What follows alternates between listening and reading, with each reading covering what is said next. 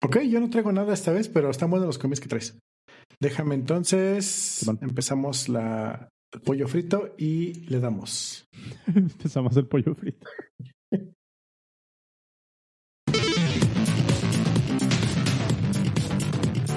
Hola, hola, sean todos bienvenidos a el podcast de episodio número 72, grabado el 6 de octubre, si es que está bien escrito el Notion, y si no, pues ya lo dije mal. Sí, hoy es 6 de octubre, acabo de revisar en el calendario precisamente por eso, güey. Porque el, el, el, deal es que, que duplicamos el, el template de la semana pasada y, y, tenemos que actualizar la nota, pero sí, es el episodio 72, 6 de octubre, eh, en vivo, como todos los martes, eh, a través de live.elpodcast.dev. Traemos buenos temitas, eh, algunos cotorreos interesantes, cosas que, que van a ser un poco controversiales. Eh, hay gente que regala playeras. Nosotros estamos vendiendo playeras, pero hay cosas. Hay, hay, hay eh, vamos a hablar de las desventajas de regalar una playera a escala, güey. Ok. ¿Y por qué no lo vamos a hacer? Bienvenidos al episodio. Sí, anda, exactamente. ¿Y por qué no queremos regalar nuestras playeras? Traemos un muy buen argumento acerca de eso. Bienvenidos al episodio 7.2, amigos. Comenzamos. Bienvenidos.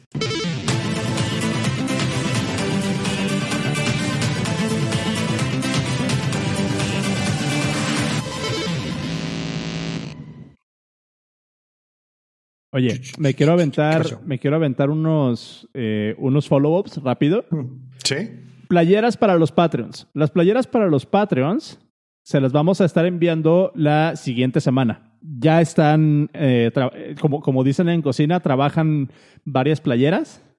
Todavía no nos las entregan, pero ya están en producción. Y la próxima semana, yo creo que para, para el día que, que les estemos, aquí, que nos estemos viendo aquí en el, en el live, ya vamos a tener, si no enviado las playeras, las vamos a estar enviando ese, ese mismo día. Entonces, ya está, amigos. Gracias a todos por su apoyo. Está súper chingón. De verdad lo apreciamos un chingo.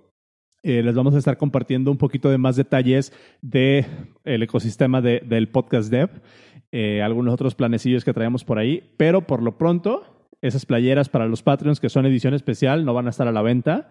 Eh, ya van, ya van en camino. Las van a tener, las van a tener bastante pronto. Hablando de playeras. Em, ajá. Que, ah, traemos la misma, güey. la misma playera, güey. Traemos la misma playera, que es la playera de donde tú trabajabas antes, güey, la de, la de Progressly. Simón. Está, me, me, gusta mucho, me gusta mucho esta playera porque. Sí. Güey, está, está chingón. Y aparte, el mensaje de Make Progress esta, esta playera luego la uso para, para hacer ejercicio. Entonces, si el mensaje es así como de puta, güey, me, veo en el espejo, ya sabes, acá haciendo los, los curls. Y digo, ay, güey, make progress. O sea, está, está chingón el mensaje. ya me aventé un, un ahí un, un, un, chascarrillo, ya ves, ando, ando muy de buenas hoy. Bad, Bunny me puso de buenas, güey. Como para que digas, ah, le mandamos un gol. No, ya no existe la empresa. Se la comió otra ya, empresa. ya no existe. Se la comió otra empresa y al negocio también.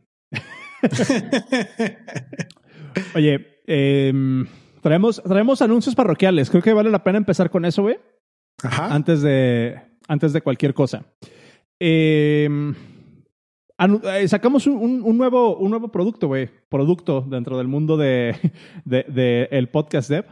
Eh, ahora tenemos un newsletter. Eh, ¿Qué es un newsletter? Básicamente. Ajá, adivinen cómo se llama siguiendo nuestro mame de, de nombres que son súper puntuales y les contamos exactamente qué es lo que queremos hacer. Este, tenemos el, el, newsletter que eh, lo pueden encontrar en el newsletter.dev. ¡Tarán! eh, de, de, qué se trata, ¿De qué se trata el newsletter? Eh, básicamente, o sea, tú y yo nos agarramos en el cotorreo, güey, ¿no? Uh -huh. eh, traemos 15 temas, traemos 10 temas para, para, para platicar durante los episodios, ya pero siempre... Pero siempre hablamos de uno, güey. Siempre nos enrollamos hablando de un tema, le damos mil vueltas, lo exploramos, lo hacemos y lo deshacemos. Pero todo el contenido que hemos estado curando durante la semana, de repente lo dejamos así como de puta, güey, esto ya ni siquiera es relevante para el episodio cuando ya tenemos chance de hablar de eso, ¿no? Entonces, se nos estaban quedando muchas cosas ahí como, como guardadas que al final de cuentas terminábamos de desechar y no podíamos como, este, pues hablar del contenido, no podíamos dar estas, estas opiniones que ustedes tanto esperan de nosotros. Eh, ni, yo, ni yo me la creo. Pero entonces de ahí sale, de ahí sale la idea del, del newsletter. Entonces, ¿de qué se trata? En el newsletter les vamos a estar compartiendo todos estos temas de los que no alcanzamos a hablar en el podcast, pero que son temas relevantes como desarrolladores.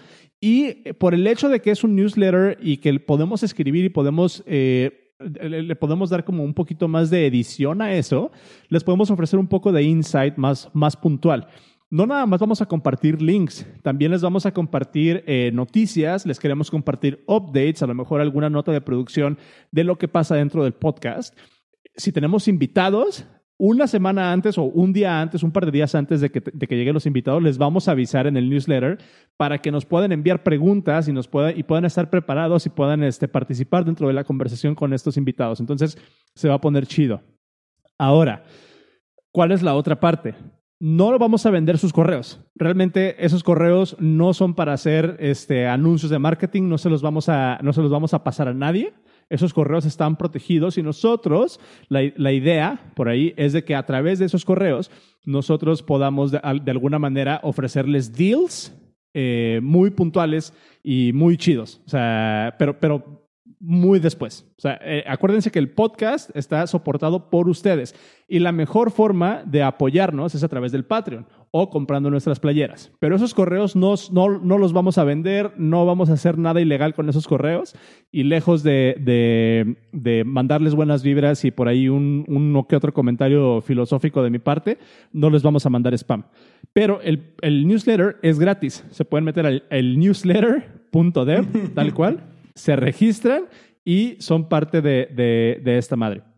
Em, otra vez, o sea, es, gratis. Ese contenido no va a estar en internet, no va a estar en un blog, no va a estar en ningún lado y va a ser contenido que ustedes pueden estar recibiendo de nosotros todos los viernes. En los podcasts, el, episodio del podcast sale el miércoles, el newsletter sale el viernes. martes. Eso, eso nos da chance.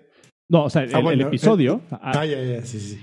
O sea, estamos en vivo los martes, el episodio sale el miércoles y el, newsletter les llega los viernes para que cierren la semana chingón, se enteren de las noticias, se enteren de los comentarios, les ponemos ahí una, una edición y si nos encontramos algunos deals por ahí que nosotros podamos hacer con alguna empresa, se los vamos a incluir dentro de ese newsletter como muestra de, agradecimiento.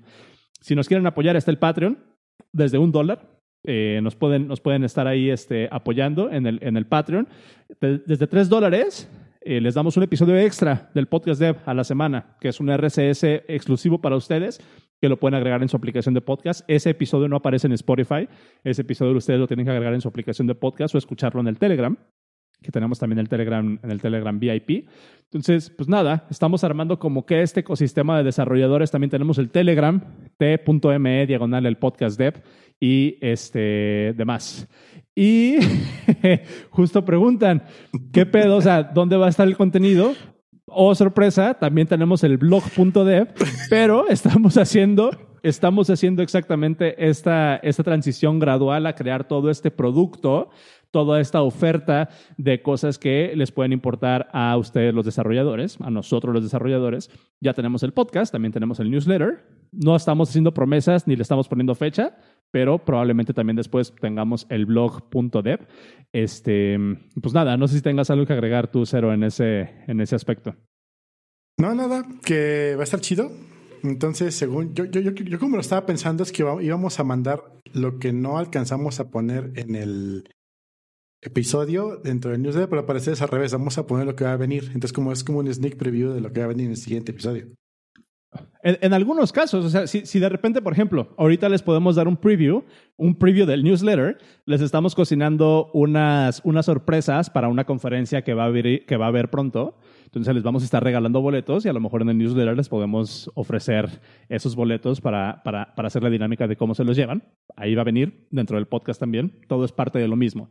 Eh, pero sí, o sea, el chiste es compartir todo el contenido, eh, de, lo que no alcancemos a, a, platicar, de lo que no alcanzamos a tocar y pues nada, agregar valor a, a nuestros radioescuchas y a nuestros suscriptores. pues que les agradecemos. De repente sí nos, queda, nos quedan por ahí algunos temas pendientes y pues nada, simplemente queremos tener otro outlet y ahora tenemos el newsletter y próximamente el, el, el, blog.dev que, que, que, apañamos ese dominio desde hace mucho tiempo. y de hecho, si se meten al blog.dev, ahorita los redirige al newsletter. ¿En serio? Eh, pero bueno, es algo que, Sí, güey. Pero es, es, algo, es algo que hemos estado trabajando y le queremos dar continuidad y pues queremos que ustedes sepan que estamos aquí for the long haul. O sea, no es un podcast eh, que va a desaparecer mañana. Realmente estamos queriendo hacer esto para largo y queremos crear, pues otra vez, como dice ahí eh, Miguel, eh, el, delicioso, el delicioso valor. Que, pues nada, les agradecemos y aquí se termina el espacio publicitario. Em, pues, pues nada, güey. Eh, ¿quieres, ¿Quieres aventarte un, un follow-up o empezamos con los, con los links y empezamos con el shitposting? Ya habías comentado, no sé si fue en vivo o fue fuera de, de vivo, donde este. Mm, eh, lo de. Mm, ¿Las playeras? ¿Las playeras? Ajá. sí, lo, de lo que. Las, ¿La siguiente semana llegan las playeras? Ah, bueno, eso nada más. Ya, ya nos subamos de chiste que, que, lo, que, lo acabo, que lo acabo de decir hace dos minutos. Ah, eso. Está bien. Está bueno. Oye, eh, yo traía un tema precisamente que vengo arrastrando desde hace algunas semanas. Eh, ¿Ya instalaste iOS 14? ¿Dónde se instala eso? En el teléfono, a ver, no sé. sí, sí. ok. Este, iOS 14, ya ves que está la nueva esta cosa de, de los, de los widgets. Eh, ya puedes agregar widgets a tu, a tu home screen y obviamente a los usuarios de Android les explotó la cabeza, justo. es más, déjame, te enseño, te enseño mi, mi home screen. Em, yo tengo aquí mi, mi, home screen que tengo este, bastante, se podría decir como bastante minimalista. Solo tengo un widget aquí arriba y es del el Smart Stack. Y ahí tengo eh, pues mi correo, el weather, el calendario y demás. Está, está bastante bueno. Eh, hay personas que se han vuelto locas, güey, customizando sus, sus, sus, eh, sus home screens. Hay una aplicación muy buena que se llama Widgetsmith que, te permite crear diferentes widgets, pero ese no es el tema. Eh, resulta que, como habíamos hablado en algún otro episodio, la implementación de los widgets en iOS, en iOS 14, es un poco diferente porque no son widgets dinámicos. Técnicamente, como funciona esta cosa, es que los widgets, así como para el WatchOS, solamente se pueden crear con SwiftUI. A diferencia de Android, que los widgets sí son como mini aplicaciones. ¿Cuál es la ventaja de Swift UI? Que Swift UI te permite hacer tu, UI, pero de manera declarativa. Una de las propiedades de, eh, la plataforma de Swift UI o de, esa, de esa, tecnología es que eh, como las vistas están definidas estáticamente, realmente lo que sucede es de que tú puedes serializar tu jerarquía de vistas y guardar un snapshot de cómo se puede ver la vista para ser renderada de manera síncrona por el sistema. Entonces, lo que tú le das al sistema de, widgets o al sistema de, pues sí, de widgets y de, y de complications en WatchOS es una descripción de cómo se debería ver tu, tu widget, ¿vale? Y funciona a través de una línea del tiempo. Tú le das al, al sistema ciertos checkpoints, creo que son hasta 24 checkpoints, que le puedes dar al sistema de cómo se va a ir actualizando, pero con data que tú ya estás precargando. No sé si tenga, si tenga sentido. No son 100% dinámicas, no es como que el widget tenga acceso al runtime de tu aplicación. ¿Por qué es importante esto? En Android, los widgets están diseñados como aplicaciones independientes. Es una aplicación literal con la que tú puedes interactuar y puedes hacer un chingo de cosas en el widget ventajas y desventajas de una contra la otra. En Android tienes una aplicación siempre corriendo en tu home screen. ¿Sí? Imagínate que ahora tienes cinco o seis widgets en el mismo home screen, que significa que tienes cinco o seis aplicaciones corriendo. Nunca nadie se preocupa, o a lo mejor sí, pero la implementación no ayuda, por el impacto que esto le da a la batería, por ejemplo, o al performance. Sí. En cambio, en iOS tú nada más le das una descripción de cómo se debería ver esa vista y el sistema la renderea a discreción pero no es una aplicación que está corriendo, son vistas estáticas. Eso por un lado y eso por otro. Me encontré un tweet eh, que básicamente este tweet eh, argumenta que la diferencia por la que, como muchas cosas entre Apple y Android, este, eh, que, que, todos dicen, es que iOS o Apple llegó tarde al mame, como los widgets, los usuarios de Android ya tienen widgets de hace años, güey. Pero si nos vamos a los detalles, sí, güey. Si nos vamos a la implementación, al detalle de implementación de los widgets, te das cuenta de que los widgets en iOS no podrían existir sin SwiftUI por todas estas propiedades que priorizan la experiencia del usuario y priorizan el consumo de batería y priorizan el performance. No es nada okay. más crear un sistema a la y se va. ¿Qué dice este güey? The takeaway from iOS 14 is that well-designed widgets with constraints are massively popular and Google wasted Android's 10-year widget lead by doing nothing. Android ha tenido widgets desde hace 10 años, pero iOS lo hizo bien.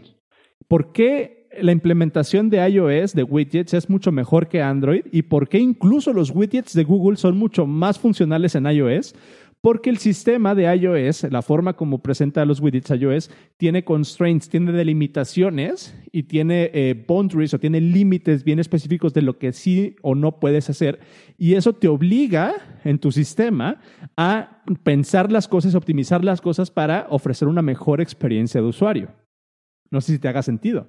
Entonces, ¿qué, ¿qué es lo que pasa? Android tiene una implementación de algo que se puede hacer desde hace 10 años, pero güey, las implementaciones de Android te gastan batería, como cuando literalmente cualquier developer puede hacer lo que quiera en la implementación de los widgets, ¿qué es lo que tienes? Un sistema donde los widgets están por ningún lado y no hay ninguna eh, homogeneidad entre las implementaciones y no puedes tú confiar que los widgets entre aplicaciones se van a, van a seguir un estándar de calidad. ¿Por qué? Hay, una, hay una frase por ahí que, que déjala, déjala busco. Este, design without constraints. No me acuerdo quién la dijo, pero la tengo ahorita muy presente. Este, a lo mejor ni siquiera es un quote tal cual, güey, pero hay alguien que dice, design without constraints, it's art. Diseño sin delimitaciones específicas es arte y el arte es completamente subjetivo. Para diseñar un sistema de la manera correcta, lo primero que tienes que hacer es poner límites. Lo primero que tienes que hacer es saber cuáles son las, expectativas que tú tienes y hasta dónde puede llegar tu solución y realmente qué es lo que quieres resolver o prefieres crear un sandbox que le permita a tus usuarios crear arte. Si hacemos este símil, la interpretación o la implementación de los widgets en Android es arte y la implementación de widgets en iOS son sistemas eh, definidos. ¿No? Quédense con eso. Design without constraints is art. Y aquí me estoy encontrando esto, que les voy a poner el link, eh, que, que dice, design a ver, aquí lo, aquí lo tengo. Design is all, is all about finding solutions within constraints. Either, if there were no constraints, it's not design, it's art. Y está bien, hay un espacio para el arte dentro de todo nuestro ecosistema. ¿sí? Pero es bien importante que, que tomemos esto en cuenta. No sé, imagínate que yo te doy una solución para un, una, un problema, pero no te digo hasta dónde llega, güey. ¿Cómo me ofreces una solución para eso? Uh -huh, uh -huh. Además, el arte no tiene como prioridad experiencia de usuario, simplemente existe. Exactamente. Entonces, sí se pone, sí se pone eh, como que bien eh, hippie, hippie este, este rollo. Este, como, como usualmente terminamos hablando de cosas súper abstractas. Pero se me hizo bien interesante cómo el hecho de que un sistema no tenga constraints bien definidos puede impactar directamente el resultado. Güey. Y más cuando estamos trabajando, cuando estamos pensando en, un, en términos de una plataforma en términos de una API que estamos ofreciendo. O sea, si queremos que nuestro sistema crezca de, la, de una manera controlada y una manera útil, tenemos que a fuerza delimitar esos constraints, tenemos que a fuerza delimitar esas barreras que definen o que priorizan de alguna manera eh, qué es lo que sí podemos hacer y qué es lo que no y por qué. Es lo que decíamos en el after la vez pasada. Te comentaba yo la experiencia que tenía yo de trabajar en una agencia donde tenías diseñadores gráficos y un diseñador web. Y el diseñador web sabía cómo hacer algo funcional y hermoso, y gráfico hacía algo súper chingón, pero no podías plasmarlo en una web porque quedaba mal. O sea, no, no, era, no, era, no era opción. ¿no? Entonces, básicamente lo mismo. Interesante. Sí, justo. Y, son de esas cosas como que, que te empiezas a poner, a, o sea, más bien te pones a pensar en estas implicaciones que son, que pueden sentirse tan abstractas o tan irrelevantes, pero que realmente tienen un impacto profundo en cómo termina siendo usado tu aplicación o tu sistema, güey. Y para bien, y para bien o, para mal, realmente, ¿no? Muchas veces, si no definimos bien cuáles son nuestras prioridades y, por consecuencia, nuestros constraints, nos podemos llegar a, a, ¿cómo se llama?, a encontrar en una situación en la que nuestro sistema no termina teniendo o termina sin tener ni pies ni cabeza, güey. Porque cada quien dice su propia interpretación y eso se puede ver claramente en el ecosistema de widgets de, de Android. No hay un estándar de calidad para widgets. ¿Sabes a qué me recordó todo esto? A cuando estabas en la secundaria y decías, el equipo fulano va a hacer tal cosa. Y decía, ah, Simón, Tú, Carlos, vas a hacer la parte de arriba de la lámina. Tú, Oscar, vas a hacer la parte en medio. Y tú, Fulano, vas a hacer la parte de abajo. Y quedaba como chile moli pozole. Una sola lámina, ya ni siquiera dos láminas diferentes, ¿no?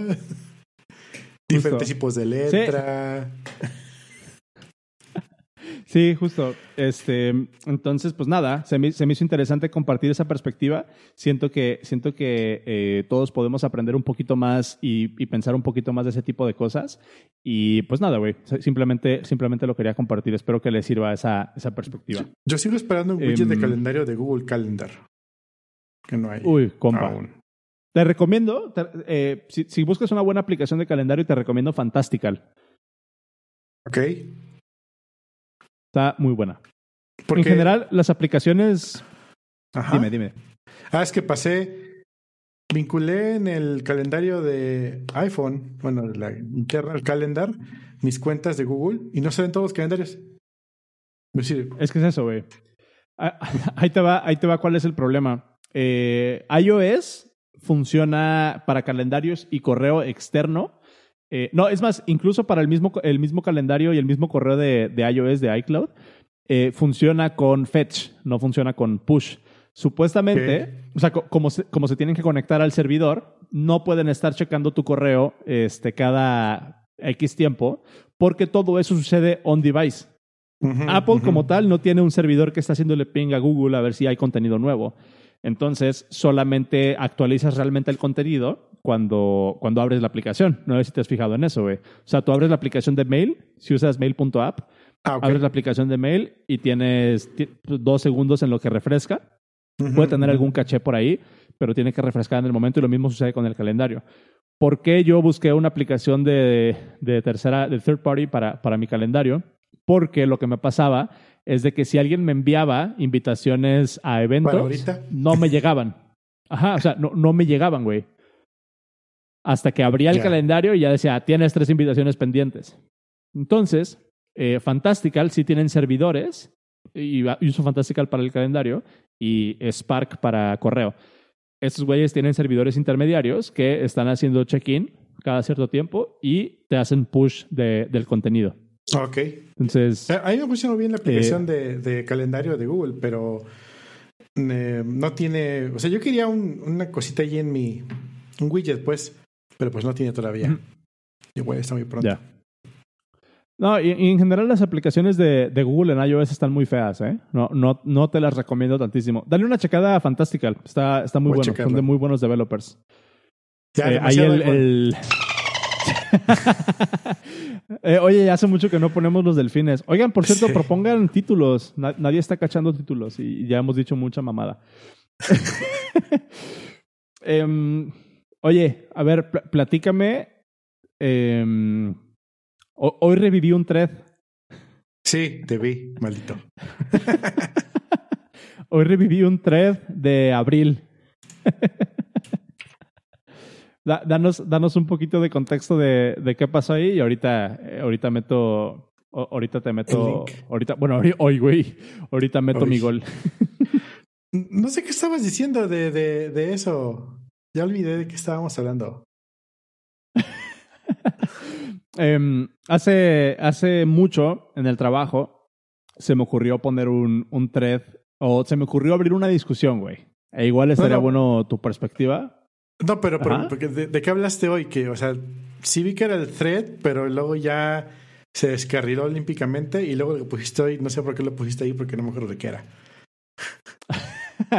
Precisamente del, del, del, enlace que les quiero compartir, güey, de por qué no, por qué no nos conviene hacer squash de los, de los commits cuando hacemos merch en, en GitHub. No sé si te acuerdas de esa discusión y cuál era el argumento, güey. Sí, sí me acuerdo. De hecho, yo soy equipo Squash. ¿Tú eres equipo Squash? Squash en el... Con el pull request se joinea hacia master. Ajá, a ver, ¿por qué? discutamos sobre eso, güey. Eh, tenemos dos, este... O sea, cuando tú tienes tu, tu, este, tu thread, haces commit, commit, commit, commit, y merge y merge normal, merge normal. Pero ya que vas a mandar el pull request hacia master, eh, hace un squash para que se haga un solo commit, se tiene toda la descripción y se manda. Entonces tienes el master con únicamente un commit por pull request. Y de esa forma puedes simplemente, ¿sabes qué? De este va para acá, este va para allá. Y todos los commits que van dentro de un, de un pull request se comprimen en uno solo. O sea, no hay utilidad o no vemos utilidad actualmente de por qué querríamos hacer un, un cherry pick a medio cocinar de un pull request dentro de master. O sea, esa sería la diferencia de por qué tener un merge sin squash, ese ya. Eh, me, está dando, me está dando el tic de ansiedad, güey. Eh, mi, argumento, mi argumento realmente, y por lo que se descargó el, el thread en aquel, en aquel momento en el trabajo, era, era precisamente eso, güey. El hecho de que ahorita, o sea, imagínate, güey, ahí te va la analogía que pongo. Es como si tú me dijeras, no voy a hacer nunca backup de mi computadora porque nunca se me ha descompuesto. Y nunca he tenido que rescatar ningún archivo, güey. A mí, yo, yo nunca hago backup. me está dando un ataque de ansiedad, güey. Es más, eh, mis discos duros que tengo, tengo un disco duro hace como 15 años que hace ruido cuando lo prendes y ahí yo tengo cosas guardadas. Y nunca la morí a mi perro. a mí, a mí Corby sí me chingó una vez un disco duro y es precisamente por eso que tengo, que tengo backups. Eh, si quieren hacer backup, utilicen Backblaze. Está, está chido. Pero ese es precisamente, es precisamente mi, mi, punto, güey. Eh, mucho del argumento que, que, leo de gente que está a favor de hacer squash de los commits es por mantener master limpio, güey. ¿Qué opinas de eso? Mantener master limpio. Es un side effect. A mí lo que me interesa más es por qué tenerlo sucio.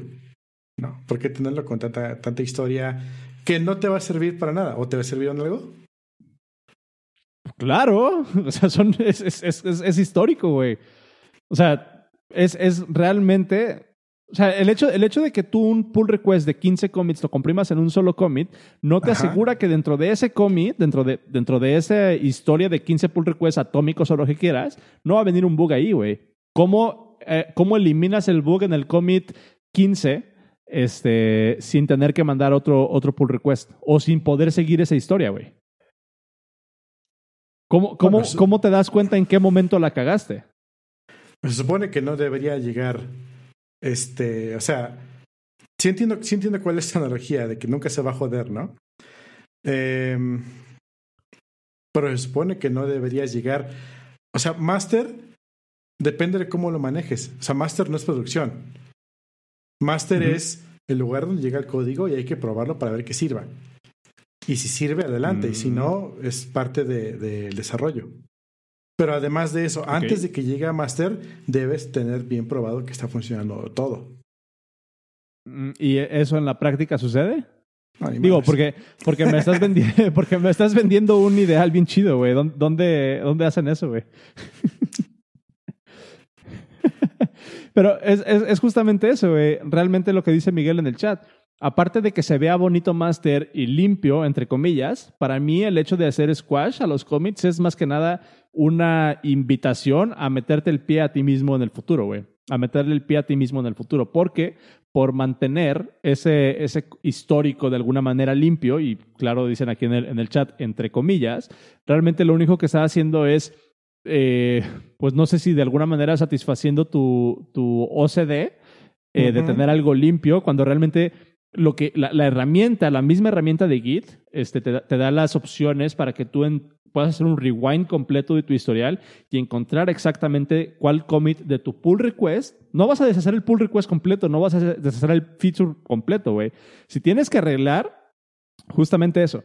Ahí te va. Haces un, haces un squash de tu pull request, 35, 100, 500 commits, lo que sea, que es un feature completo Idealmente ese feature completo está ya completo y lo probaste, pero cuando sales a producción te das cuenta que uno de los commits, el commit 35 de 50, trae un side effect que nunca corroboraste o que nunca salió en producción porque tu test data no tenía la suficiente envergadura o no probaste con la este con el con con edge cases o con el performance o en el ambiente adecuado, güey la única manera de resolver ese bug, si haces squash y quieres salir rápido, es revirtiendo el feature completo, güey. Cuando realmente, o sea, si, si, si, sigues el, o sea, si, tuvieras el histórico, podrías regresarte y encontrar en cuál commit la cagaste y arreglar ese commit, güey. Punto. O sea, ¿por qué, por qué eh, eh, preferir que sea un historial bonito, legible, entre comillas, porque realmente es meramente eso como, como vanidad desde mi punto de vista, mantener el histórico limpio, cuando realmente la, misma herramienta está diseñada para eso, güey, para que esté sucia y para que a través de un Git bisect o que un Git, o sea, de, las, las, herramientas que, que, te da, puedas tú hacer y deshacer commits individuales y hacer un cherry pick. Y el argumento es, el hecho de que nunca hayas necesitado hacer eso no te exime de que algún día tengas que hacerlo. Y es exactamente mi, mi, mi, analogía con los backups. Ok, sí, está bien. Pero, por ejemplo, si tienes un, un pull request que se hizo squash y se mandó y tiene un bug a la mitad, o puede ser al principio, puede ser al final, pero tiene un bug dentro, ¿no?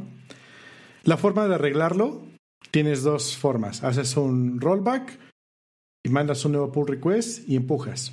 O la forma de Tron Base, que es roll forward, y sigues empujando, empujando, empujando, se queda, ¿no? Si tú lo tienes en forma de merge normal sin squash, eh, sí te está dando visibilidad en qué archivo lo, eh, fue donde está el error. Porque a fin de cuentas, los errores no están en commits. Los errores están en archivos. Ajá. Ajá. Los errores no ocurren en un evento en el tiempo, ocurren en un espacio-tiempo. ¿Sí? Entonces. si, en tu pull request modificaste 50 archivos, ¿Cómo sigues esa progresión para decir, ah, aquí ocurrió, güey? Es que no es necesario. Bueno, ok, tienes un pull request con 50 archivos y los 50 archivos un archivo está mal. El estado booleano de ese archivo es que está mal. Ok, puedes saber en qué momento lo arreglaste. Está bien. A fin de cuentas, lo, que vas a tener que hacer es arreglarlo. Sin embargo, si tienes un, un, único pull request atómico o un squashado, como quieras verlo, tienes el estatus anterior correcto y de estatus normal malo. Entonces simplemente es arreglarlo tal, tal. Ahora bien, si lo ves tanto squashado como no squashado, lo que tú me decías, ¿y cómo lo arreglas? Yo te pregunté cómo lo arreglas. Tienes de todos modos que ir a hacer un pull request nuevo. A fin de cuentas, la chamba es la misma. Mm, ah, sí, para arreglarlo. A lo mejor, o sea, mi, mi, punto no es arreglarlo. Se va a arreglar con un pull request, haciendo rollback o haciendo roll forward, independientemente cuando estás debugueando, güey. Y ese es precisamente el argumento.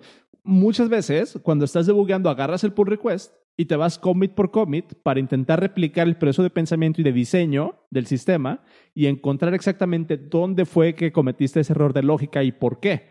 Teniendo el contexto de cuál era la progresión de, que, de, de, cómo ibas desarrollando el sistema. No es necesariamente encontrar el bug y entender que en vez de un 1 era un 0 o de que aplicaste mal una álgebra booleana, sino entender cómo llegaste a ese problema. Ese es realmente el valor de una sesión de debugging, no encontrar el error.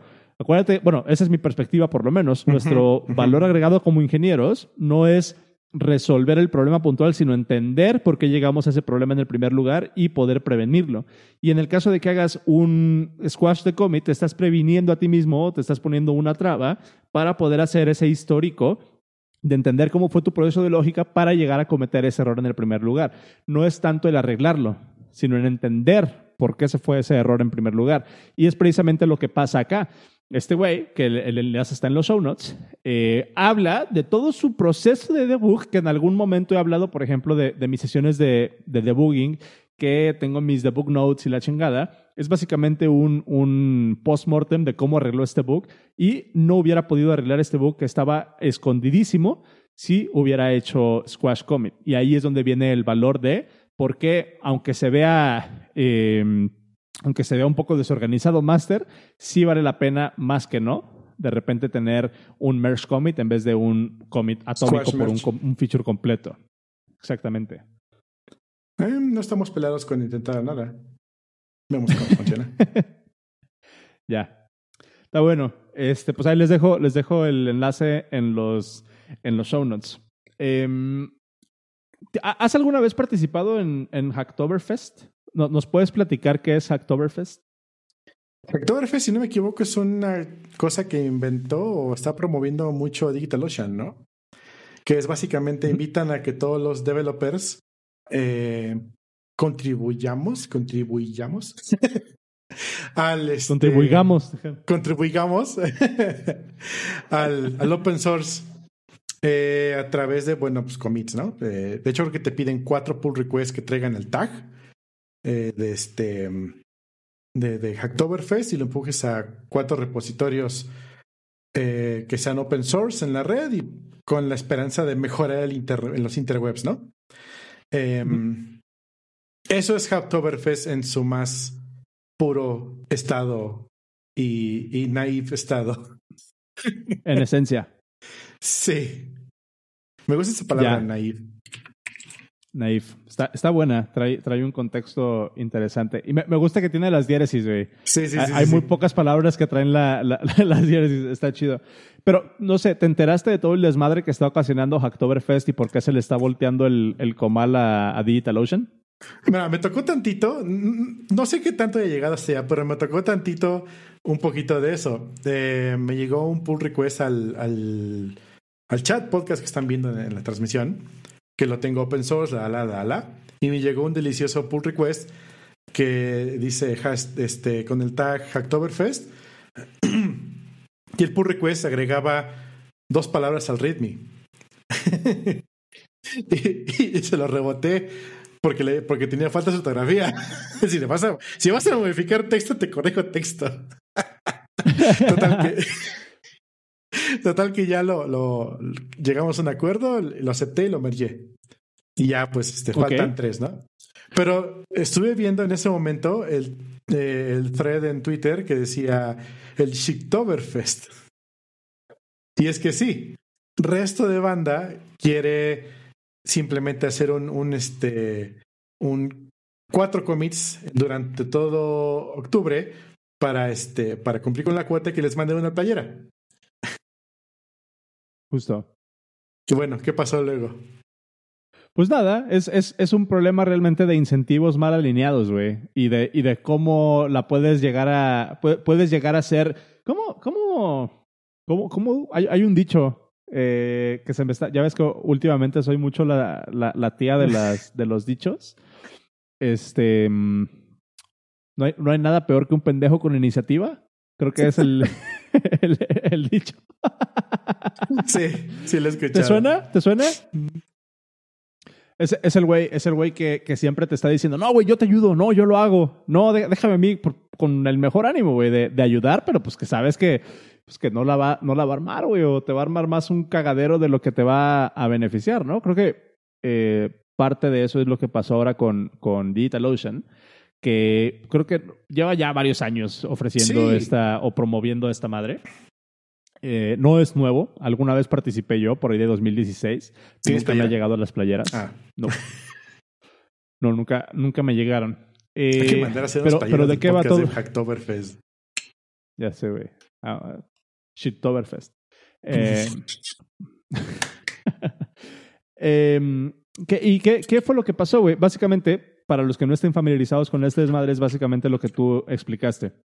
Eh, durante, durante todo octubre, DigitalOcean tiene esta campaña de marketing, porque realmente es eso, marketing. La playera que te manda trae el logo de DigitalOcean. No es como que, ay, sí, vamos a beneficiar al open source, ni madres. Es una campaña meramente de marketing con un budget y un goal de promocionar a DigitalOcean como una plataforma para developers. Punto. Cool. La forma en cómo lo están haciendo es donde de repente eh, tuerce la puerca el rabo, dirían por ahí. Andas con todo, ¿eh? ando, ando, ando con todo. Este, pero, eh, ¿qué, ¿qué, es lo que pasa, güey? Un youtuber indio, para, para variar, para variar. Eh, se va con, se va con, no se va con contra, este ¿eh? mame. No, no, no, no, no. O Pero son un yo- chingo. yo- a mí me ha tocado, pero Sí, sonó un chingo, güey. O sea, es que se cuenta, buscas cosa de programación. ¿Has visto el meme de mi stack, cómo está este, compuesto? Y arriba es este mi código, log, Stack Overflow, un, YouTube, un youtuber indio, así de. For real. For real, no Sí, está, fake. está, está, está cabrón, güey. Eh, pero sí, o sea, realmente, realmente sí pasa. Un youtuber gring- eh, gringo, güey, un youtuber indio, eh, se le ocurre publicar, eh, a subirse al mame, pero la forma en como este youtuber gringo, eh, gringo otra vez, porque estoy diciendo youtuber gringo, la forma en que Es este que youtuber es que vende la idea, imagínate que tú tienes un programa, una, una, un canal en YouTube que dice, que se llama Aprende a Programar, güey, con Ujú. chingo mil suscriptores. Y tú les dices, están regalando playeras gratis, lo único que tienen que hacer es Es mandar subir. cuatro pull requests y así se manda un pull request. Vayan a GitHub, busquen cualquier cosa y agreguen, coma, an amazing project y mandan el pull request. ¿Qué fue lo que Me llegó pasó, ese güey? pull request, de hecho. Justo. O sea, ta- ta- tal cual. Realmente lo único que hizo este güey fue promover el incentivo El que a lo mejor se, se estuvo, se estuvo vendiendo de la mejor manera y con la mejor de las intenciones de promover, mandar pull request. Pero alguien llega y deforma el mensaje completamente y ahora estamos en una situación en la que mucha gente que realmente vive del open source o que mantiene proyectos open source de muy, de muy alto calibre, están diciendo, esta madre me está dando muchísimo trabajo innecesario porque me están llegando. O sea, alguien, alguien hizo una búsqueda eh, cuando inició octubre, creo que el 2 o el 3 de octubre. Ajá. Y si tú buscabas en octubre en GitHub an amazing project, entre comillas, y No. aplicabas el filtro de pull request, había 21 mil pull requests a proyectos open source que nada más decía an amazing project. Y, y el colmo de todo esto es de que el título de los pull requests decía, please, please accept this pull request so I can get a free t-shirt. Sí, para acabarla. Nada más, No, güey. pero tienes, que, pero tienes que leerlo así. Please accept this pull request so I can get a t-shirt. Can- cancelado, güey. no, yo no, yo no me voy a burlar de eso, güey. Eh, pero, pero ¿qué, qué pasó, güey? O sea, ahorita gente que realmente se dedica al open source y que tienen proyectos de, de muy alto calibre están diciendo, no mamen, DigitalOcean tiene que hacer esto, o sea, tiene que parar esto porque realmente se está volviendo un problema de spam en todo el ecosistema del open source y lejos de apoyar al open source, este problema de spam nos está quitando muchas cosas, nos está quitando mucha, eh, eh, pues mucho trabajo, nos está metiendo muchísimo ruido. Que hay gente que dice, si esto no se arregla para el próximo año, me voy a tomar octubre, este, voy a poner en octubre los repos como privados Privados. y a, a menos que DigitalOcean haga algo, güey, que ya es gratis. Pero imagínate, ponen un repo privado en el ecosistema de, de Go, que tienes que importar los paquetes desde GitHub. Creo que puedes bloquear los Que a pull mí eso requests. nunca me gustó Go de Go, güey. Se pueden bloquear los, pull- los puros pull requests. De hecho, hoy llegó una noticia en, en- Vamos a poner el nombre. ¿Qué te gusta? Este cibercafé conocido, güey. En el cibercafé conocido. Llegó una, una noticia de que, oigan, ya no se van a permitir pull requests. Vamos a trabajar directamente todos en- con branches en, en el repo, ¿no? Y, y comentan en este arroba todos, ya no vamos a permitir pull requests, por favor vayan borrando sus pull requests y taguean a dos, tres personas, ¿no? Y digo, ah, pues, Ok. ok. Y me meto a GitHub, filtro por pull request y empiezo a borrar todos mis, mis, mis, mis forks, perdón. Todo lo que dije por request es forks. Sí, Todo lo que dije por request es forks, eso para título. Em, entonces, eh, me meto a buscar forks y empiezo a borrar todos los forks de, de Cibercafé conocido que están en mi usuario, ¿no? Cinco minutos ad- adentro, ya que llevo borrado más del 60% de los. Porque soy muy proficiente borrando cosas. Porque soy un senior.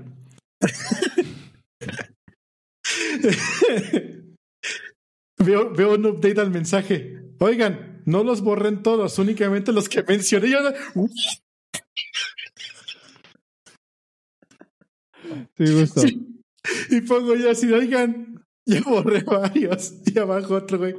Oigan, ya le di bien a todos. Y luego mensaje, en este canal no se comenta. Ah, perdón. Oye, este. pero pero qué chido, güey. Ahí te pones. e- ese mensaje fue, fue tu COVID, lo que. lo- para, para el trabajo, lo que fue para nosotros para el trabajo remoto. Lo que el COVID fue para el trabajo remoto, ese COVID fue para ti en tu, en tu flujo de desarrollo, porque pues ahora ya te chingaste y lo tienes que hacer. Ya no es opción. Pero sí, güey, justo. No, pero yo estaba bien, yo estaba o bien sea- de acuerdo con esa. Estaba esperando el, el, el, el, se llama el El para chingazo. hacerlo. No tenía mucho, mucho tema. Ya. Pues, pues no sé, güey. Es- ese fue el pedo a tal, a tal grado de que hay una cuenta de Twitter eh, que se llama arroba shitoberfest, literalmente. Está en, el, en los show notes. eh, donde están poniendo screenshots y están compartiendo todo el spam que se está generando a través de esta, de, de esta campaña, güey. Eh, y pues no sé, o sea, ¿tú, tú, tú qué opinas? Sea, ¿cuál, ¿Cuál es tu perspectiva de esto? Siento que, eh, otra vez, un pendejo, lo peor que te puede pasar es tener un pendejo con, con iniciativa, güey. Sí, no, no, este. mm, Se deformó muy mal. Se deformó muy mal. Era, era un, un tópico muy bonito, muy, muy naif, otra vez, muy ingenuo. Em, y me, me hace más raro que no haya sucedido antes. O sea, siendo honestos, siendo, siendo, siendo malos, no sé cómo no había sucedido antes. Sobre todo viendo tanta gente que sí lo estaba haciendo. Así, ay, pues mando por request a la bestia y sucede. El año pasado sucedió. O sea, tuve varios compañeros que sí se dedicaron a buscar bugs. De hecho, el, protocolo era métete a buscar bugs que tengan este tag en GitHub, que incluso los developers ponían, oigan, este bug lo quiero para Hacktoberfest, échenselo, ¿no? Y estaban cazando esos bugs, oigan, encontré este que es sencillo, pero venía empujado por el developer maintainer. Entonces, estaba chido, ¿no? Y había otros que sí decían, ah, si viste que si manos cualquier estupidez ganas, ah, pues chido, ¿no? Em, pero sí se deformó muy gacho. Creo que cuando hay cosas así gratis de por medio, se deforman las cosas de una forma no chida. Sí, sí, justo, porque por, por una playera, o sea, a mí me ha tocado registrarme a, sitios que así como de los primeros, los primeros 100 que se registran a esta beta, les mandamos una playera y dices, pues va, güey, o sea, es por, por apoyar a esos güeyes y probar la plataforma. Tengo varias playeras así de, de algunos servicios, güey. Pero ya cuando estamos hablando, por ejemplo, que, que, que, incluso en este podcast hemos hablado mucho de el ecosistema de open source y cómo muchas veces nos puede jugar mal el hecho de que, de que todo, de, de- de que todo esté en, en open source y que, de que todo sea abierto. Lo hemos visto mil veces con el, eh, ¿cómo se llama esta librería de, de JavaScript? El de Path, Left Path. Leftpath, ajá. O sea, lo vimos con Left Path. Lo vemos, por ejemplo, en el ecosistema eh. de Go. ¿Ha pasado con otro? Sí, con Go, ¿no? ¿no? ¿Fue el que le borraron su cuenta de GitHub al, al chavo? No. Sí, a- a- a un- no fue para Go, fue también para, para JavaScript Para- o, ah, o. Ruby, no me acuerdo. Este, Fue- que también fue así como de Microsoft Bauer, dijo. Nanais. Ajá. Sí. Y se cae todo el ecosistema, güey. O sea, ahora, ¿qué, ¿qué pasa, por ejemplo, con esas iniciativas que realmente abren las puertas a una serie de spam? eh, que, que si bien pues el, el, el que mantiene el repositorio puede decidir no aceptar el pull request. O sea, no es como que alguien pueda llegar y hacer un commit directo. Tampoco Ajá. es tan grave como que afecte al ecosistema de manera puntual, pero todo el trabajo de la gente que está manteniendo estos repositorios y les están metiendo y teniendo que lidiar con este spam es directamente responsabilidad de esta campaña de DigitalOcean que están haciendo por simplemente poner los intereses de empujar su marca con los desarrolladores y pues están llevando todo el ecosistema de corbata, güey. Eso está, Sí. eso está, eso está canijo y, y- y siento que no está tan padre.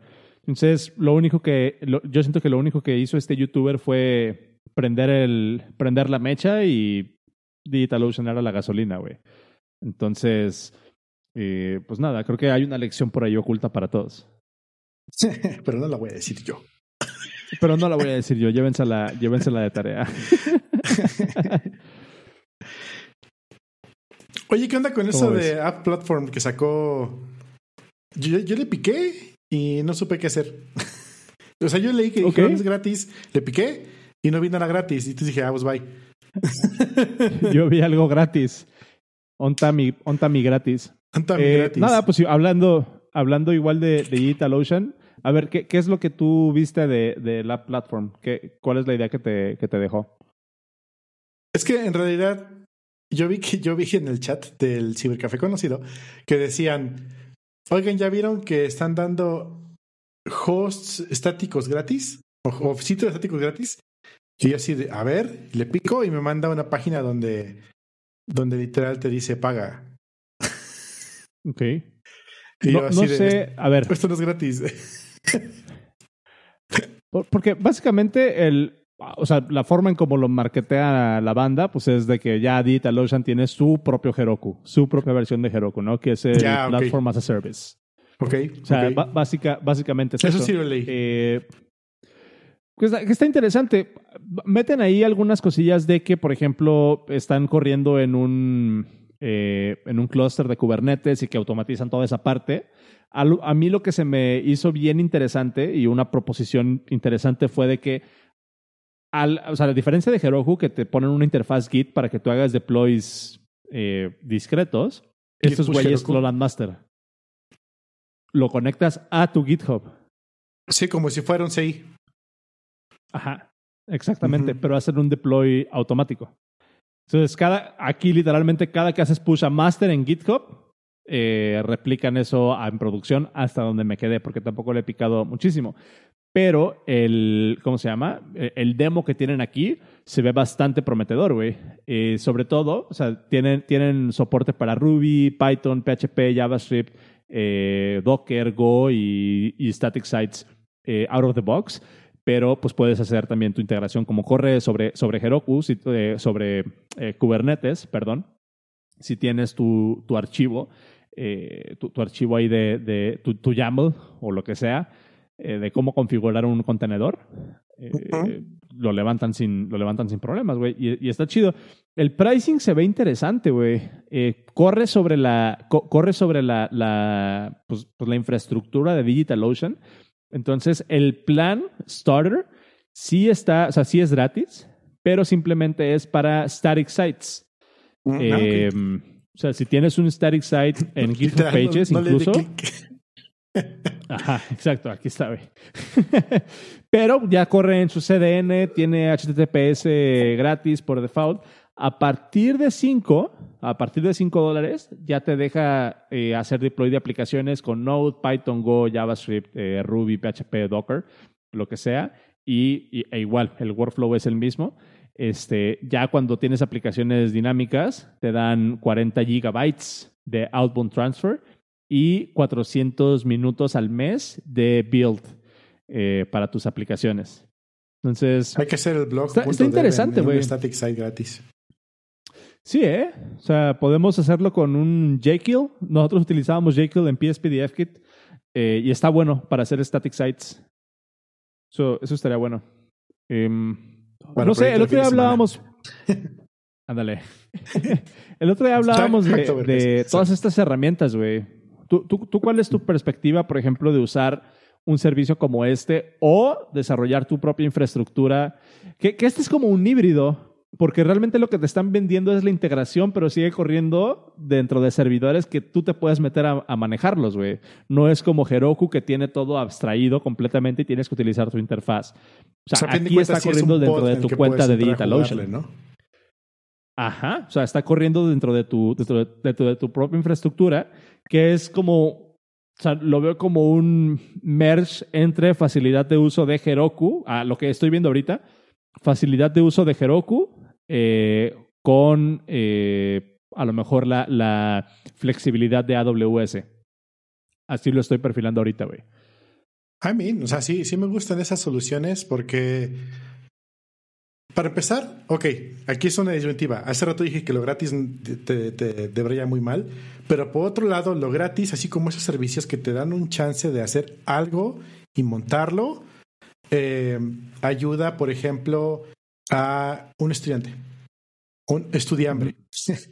Cuando fui a dar unas asesorías a un lugar bien chingón en Ciudad de México, donde le, enseñan a chicos a desarrollar JavaScript, eh, lo primerito que les enseñaban, o sea, aparte de abrir el console log y, no descargar el leftpad, eh, era hacer un commit, un pull request y hacer un GitHub Pages. Y decían, todos súbanlo a este GitHub Pages y aquí me pasan el link de donde lo publican y aquí lo vamos a revisar y esa va a ser su tarea, ¿no? Entonces todos los chicos ya sabían ese GitHub Pages desde el día uno. Y eh, bueno, desde el día uno que estaban en el proyecto, ¿no? Y eso, dude, cuando yo estaba estudiando programación, ¿cómo te enseñaba mi, mi, lo que yo hice? Te daba un disquete y tenías que instalarlo en tu máquina y abrirlo con Pascal y ver que hacía la suma de uno más uno. Y daba 11, ¿no? Con Pascal. Hoy en día te quiero enseñar algo que hice, te mando una URL y ni siquiera hay que pagar el hosting. Que eso está chido, está, está muy chido. O sea, no tienes que pagar hosting para poder hacer un demo de algo muy sencillo para, pues, para trabajo, ¿no? Para, para estudiante. Ahora bien, ese es un nivel de abstracción súper sencillo y muy específico, únicamente bajar de aquí. Tienes otro más arribita que es un Heroku requieres un poquito más, conocer un poquito de cómo tiene que jalar tu maquinita para montar un engine, yo qué sé, ¿no? Eh, me acuerdo que para montar un estático en Heroku tienes que hacer un hack y, de hecho decirle que ibas a montar un PHP. y luego le mandabas un, HTML y jalaba. Porque yo lo, porque Apache. Em, y ahora, un sitio estático que es tan sencillo como Heroku pero, al mismo tiempo te abre la puertita a estarle moviendo algo por gratis. Siento que es una muy buena oportunidad para un, un estudiante o alguien que quiere jugar con algo o alguien que está haciendo una prueba de trabajo y dice, ¿sabes qué? Lo voy a subir a DigitalOcean Sites. Socket. está muy chido, sí me gusta. Y otra cosa que te ayuda mucho y, y y lo dije yo cuando estaba promocionando mucho Firebase, que ya no lo hago tanto. Firebase me gustó mucho en su momento porque es gratis, funciona, levantas algo y vámonos. El problema de Firebase es su escalabilidad. Es muy caro. Escala dinero cabroncísimo. Sin embargo, te ayuda bastantísimo, te ayuda mucho en montar algo que funcione ahorita, haces un demo y vámonos. Y si no requieres que se conecte a tu servidor, con el gratis tienes. Entonces, todas estas herramientas que tienen un tier gratuito, yo lo veo eh, muy bien para hacer un prototipo, hacer un MVP. No gastar tanto en vamos a hacer todo este sistema, y el Kubernetes y que no sé qué, y que la granja y yo qué sé, para poder montar uno al mundo. Dices, güey, no. Ahora, ¿soporta Haskell esta cosa? ¿Podría poder jugar con Haskell? O sea, me imagino, me imagino que sí, güey. O sea, yo ahorita, por ejemplo, eh, lo que estaba viendo es que a lo mejor se puede hacer un hack interesante. Eh, a lo mejor para hacer las cosas un poquito más, más viables de utilizar esta, esta aplicación. Digo, estos güeyes están dando 400 minutos al mes para, para construir tu aplicación y para hacer los builds. Pero GitHub Actions te da 2000 minutos al mes gratis. Entonces, podríamos hacer un workflow en el que tú hagas push a master utilices GitHub. GitHub Actions para hacer el build de tu aplicación y haces un buffer para que no te consuma eh, tanto build, sobre todo si tienes aplicaciones grandes que pues, realmente son cinco veces más lo que te da GitHub que lo que te da DigitalOcean. Y ya agarras una imagen y a lo mejor, supongo que deben tener una API, la jalas a, a Platform y, listo, güey. Eso estaría, eso estaría bien chido. No sé. Sí, chido. La verdad es que le piqué, vi que no gratis y me salí, pero te picado, picado un poquito más. ya. Eh, pues digo, hemos estado hablando ahí en on and off de que, de que estoy desarrollando ahí algunas cosillas. Tal vez sea un buen, un buen pretexto para picarle a esto y, probar eh, el app platform de DigitalOcean, que pues yo soy cliente de DigitalOcean y de, y de Vulture. Eh, pero DigitalOcean me gusta bastante. Creo que es una buena proposición a lo mejor para, para picarle. Ahí les estaré reportando desde el show floor pronto cómo me fue.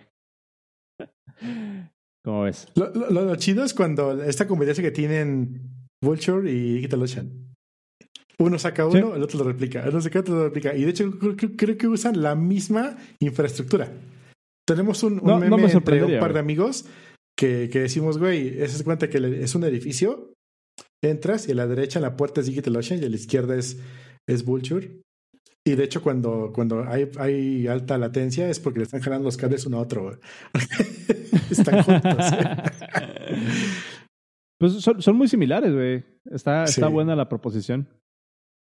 Es, es lo chido de la competencia, güey. Al final, los que terminan ganando somos nosotros, los usuarios. Entonces, que se den la madre ellos en sacar los mejores planes y ya nosotros ahí, ahí vemos como con que, con que nos vamos con el mejor postor literalmente, güey.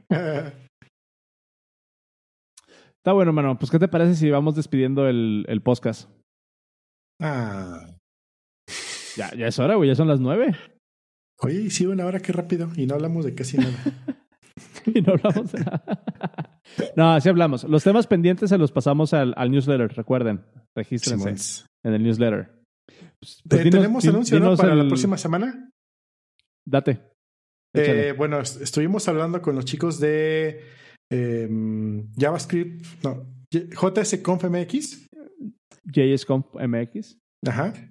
Eh, son unos chavos súper buena onda. De hecho, eh, varios de ellos que he tenido el privilegio de trabajar con ellos y pura banda chida.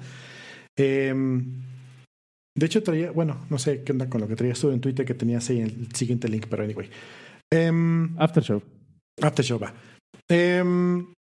Están armando el JSConf, que es un spin-off o un, como quieras ver, una, una versión 2 del JSConf Colombia.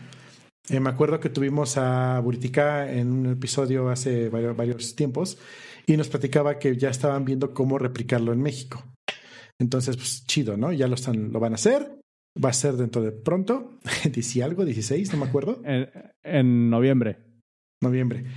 Eh, y bueno, ya hay, faltan unas semanitas para eso. Y pues como esto es JavaScript y todos amamos JavaScript, hasta Oscar que ahora ya hace JavaScript, pues ahora nos vamos a jalar a un par de chicos de allá para que vengan a ser invitados la próxima semana y tal vez recurran algunas semanitas más, no lo sé, eh, para venir para venir a, a, platicar con nosotros de cómo es la vida de JavaScriptero y de cómo es la vida haciendo este, este um, evento. Y pues igual traemos ahí unos regalillos que nos trajeron.